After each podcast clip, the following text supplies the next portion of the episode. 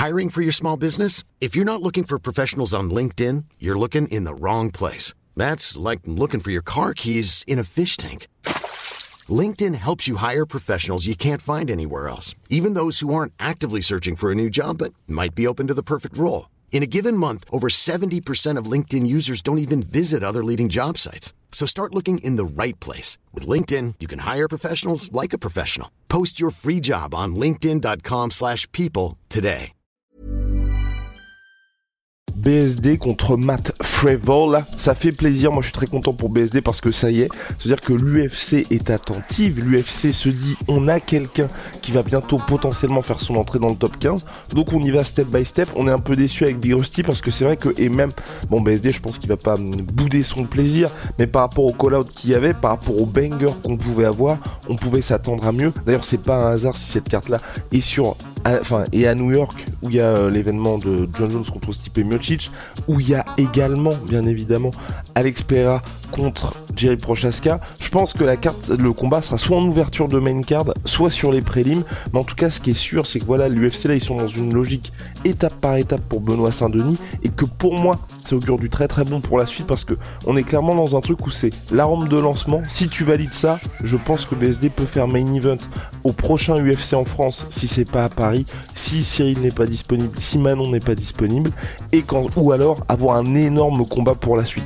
Mais là, c'est vraiment un, test qui, je pense, BSD va valider, mais qui augure de très bonnes choses pour la suite. Big Rusty, on lance le générique. Soit.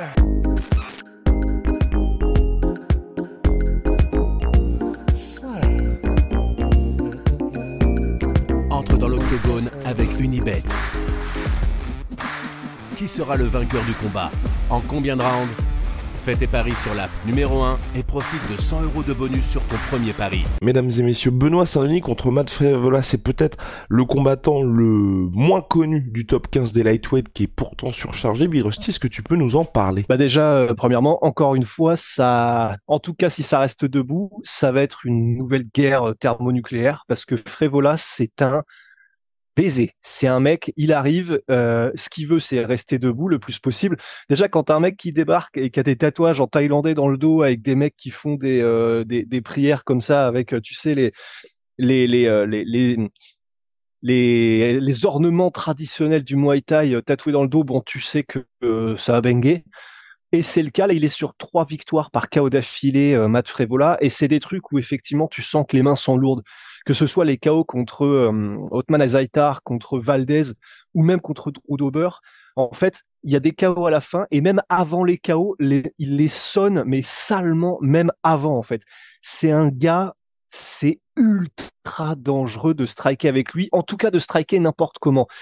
Et même les gars qui ont essayé d'être assez méthodiques, tu prends un risque maximum en fait. Arman Saroukian par exemple, et on va en reparler parce que ce combat est très important et intéressant pour euh, Benoît. Mais Arman Saroukian, il a essayé de faire un truc méthodique debout parce qu'il est un peu, il est, c'est pas qu'il est chaotique, Frévola, c'est que il y va à fond, mais à fond dans le sens, il exagère tous ses mouvements, de chaque coup, il les met quasiment à 100%. Pourtant, malgré ça, il a un très très bon cardio. Donc même sur trois rounds, euh, ça va être difficile de compter sur un, cardio descendant et, de, la part de Frévola. Mais voilà, c'est si jamais Benoît décider de rester debout, ça va être euh, la guerre totale, ça va être un truc monstrueux, il y aura du sang, des explosions et ça va être terrifiant. Mais c'est un risque parce que le mec fait flipper et que c'est pas pour rien que euh, il a je sais pas combien de knockdowns et je sais pas de, combien de KO dans sa carrière. Il est passé par le Contender Series, mais il est il a déjà je crois 33 ans, quelque chose comme ça, Matt Frevola. Donc en substance, voilà un peu le profil. Et la raison pour laquelle je parlais de, du combat contre Arman Saroukian, et il faut dire aussi que donc il a les mains lourdes, il aime la guerre, mais il a aussi été mis KO, Matt Frevola, et euh, dans des, dans des échanges où c'est parce qu'il est trop généreux et qu'il y va à fond qu'il s'est fait clipper. Je pense notamment au KO contre Polo Reyes, où en gros il s'est fait clipper alors qu'il était les, mains à moitié basses en train juste de penser à l'attaque en fait. Ce mec-là, il n'a que l'attaque en tête. Et même en France, hein, vous le connaissez peut-être parce qu'il s'est pris ce KO éclair contre Terence McKinney, le KO le plus rapide de l'histoire de la catégorie lightweight Big Rusty. Vous pouvez poursuivre ce magnifique exposé sur notre cher Matt Frevola que, que là on découvre, mais c'est vrai qu'il s'est trouvé, je trouve, une, une seconde jeunesse parce que quand il avait enchaîné ses deux défaites de suite contre Tsaruken et euh, Terence McKinney, il était un petit peu abandonné et justement le combat contre Drew Dober, c'était une époque où bah, on parlait beaucoup de Drew Dober comme agitateur du top 15, hein, pas champion en puissance, et c'est là qu'il a surpris tout le monde.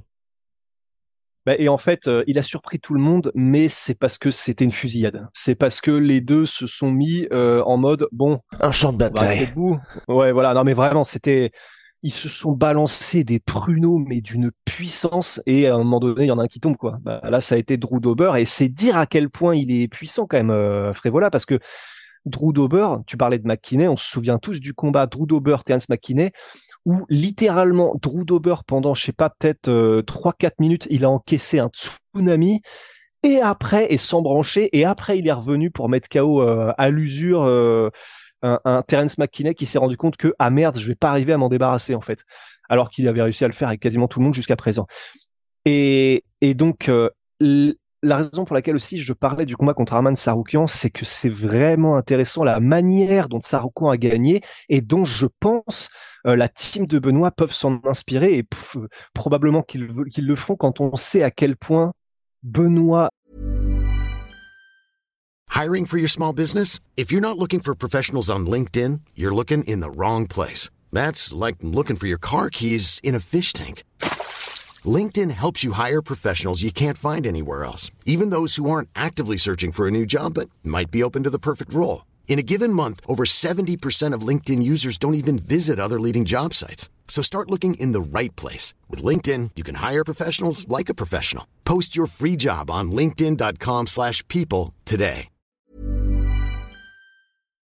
A démontré son efficacité et son niveau en lutte et au sol.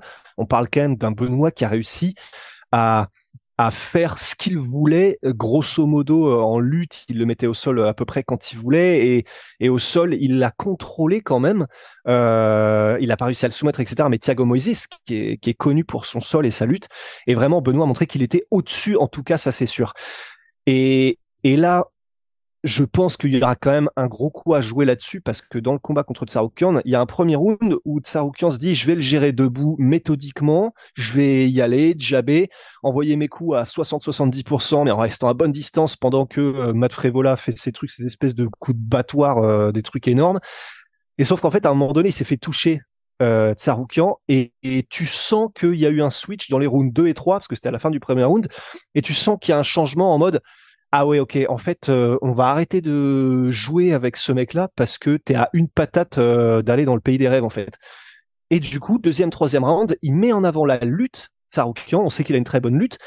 Et il domine et il contrôle Matt Frevola comme ça. Et en plus, il l'éteint un petit peu même debout parce que tu sens qu'il y a un petit doute qui s'installe parce que Frevola sait qu'il y a les takedowns laser qui se présentent euh, s'il fait un faux pas, quoi. Très franchement, pour Benoît, du coup, ça semble en tout cas être un petit peu si si ce que veut Benoît, c'est le chemin le plus court et le plus entre le moins risqué vers une victoire. Euh, s'il veut mettre ses probabilités de victoire au maximum, probablement que c'est passé par du MMA total avec de la lutte et du sol, parce que euh, voilà, on sait maintenant qu'il a un niveau monstrueux euh, BSD. En plus, on sait que il n'aime pas trop être sur le reculoir. C'est normal pour un striker.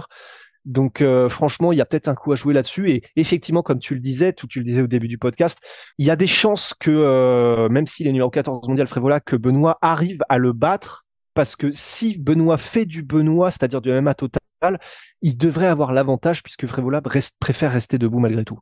Et euh, dernier point, pardon, Migrosti, le fait que ce soit à New York City, vous pouvez vous poser la question, c'est parce que Frévola vient de cette région-là. Il est entraîné par le légendaire Ray Longo, également coach de Chris Weidman, de, euh, je veux dire, Sterling, Aljamain Sterling plus récemment.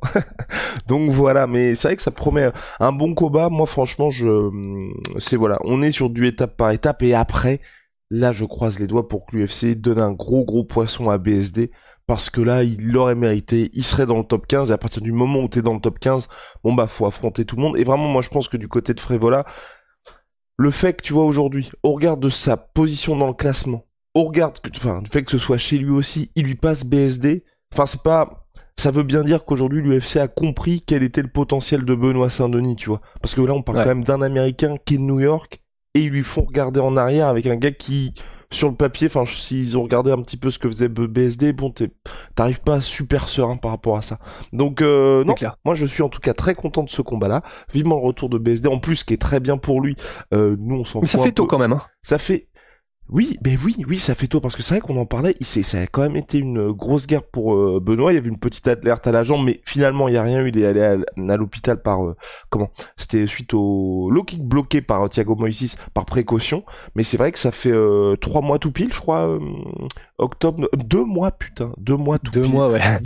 deux, mois tout pile après la petite guerre contre Thiago Moises. C'est vrai que ça fait assez court, mais mais bon, en tout cas, pour nous, ce que je disais, c'est que ça va pas changer parce que de toute façon que BSD combatte à l'Apex, à Paris, à, peu importe où, on est là pour le soutenir. Mais en tout cas, pour les États-Unis, historiquement, la carte new-yorkaise est l'une des plus grosses de l'année. Là, c'est la plus grosse de l'année de très très loin parce qu'ils vont continuer à charger la carte. Donc pour lui, pour Benoît, pour sa carrière, c'était hyper important d'être sur cette carte. Il y est.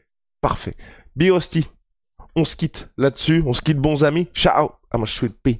Je suis protein, moins 30% sur tout my protéines avec le code la sueur et, et, et, holy moly. Malheur à moi, j'ai oublié mon shaker, mais holy moly, c'est la révolution. Bon, Big Rusty aussi. C'est la révolution des boissons énergisantes. C'est en poudre, c'est écolo. Code la sueur 5, 5 euros sur votre première commande. J'y arrive jamais. Et la sueur 10, 10% sur vos commandes récurrentes. Allez, allez, on, on se quitte sur le sourire de Big Rusty.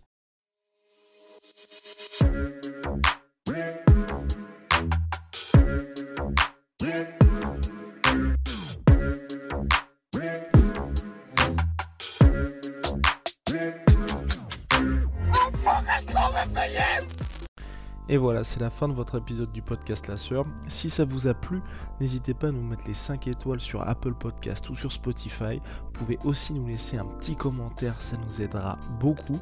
Et si vous voulez aller plus loin avec nous, vous tapez La Sueur sur toutes les plateformes ou sur les réseaux sociaux, vous nous trouverez. Et là, vous nous écoutez très certainement en audio. On est aussi en vidéo sur YouTube, mais également sur Snapchat. Là encore, vous tapez la sueur et on sera là.